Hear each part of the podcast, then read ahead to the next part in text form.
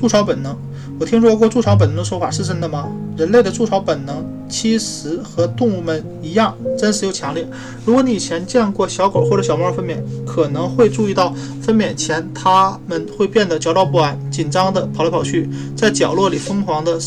撕扯纸碎，最终等到一个安一切安排妥当后，才乖乖回到准备分娩的地方。很多孕妇在分娩前也确实会有这种无法控制的欲望，想要把巢安排好。有些孕妇的症状比较微妙，突然清理冰箱，或确保家里储备的卫生纸足够用六个月，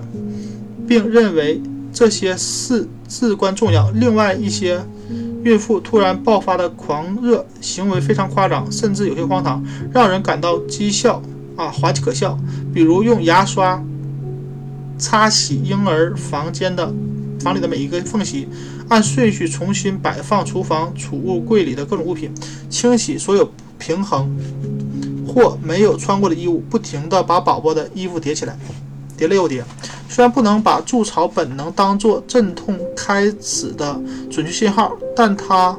的出现通常强调了这个伟大时刻即将。到来的事实，这可能是母体循环系统中肾上腺素增多的表现之一。但要注意，不是所有的孕妇都会出现筑巢本能。没有出现这一本能，丝毫不会影响分娩和孕儿。孕期的最后几周，很多孕妇只想懒洋洋地躺在电视机前，这种感觉和想收拾衣服的冲动是一样常见。如果真的出现了筑巢本能，就要用常识、小心谨慎地缓解这个问题，压抑住。想动手粉刷宝宝冲房间的冲动，让别人拿着油漆桶和刷子去楼梯爬楼梯吧，你远远的监工就可以了。不要因为过分狂热的清扫屋子而把自己累得筋疲力尽。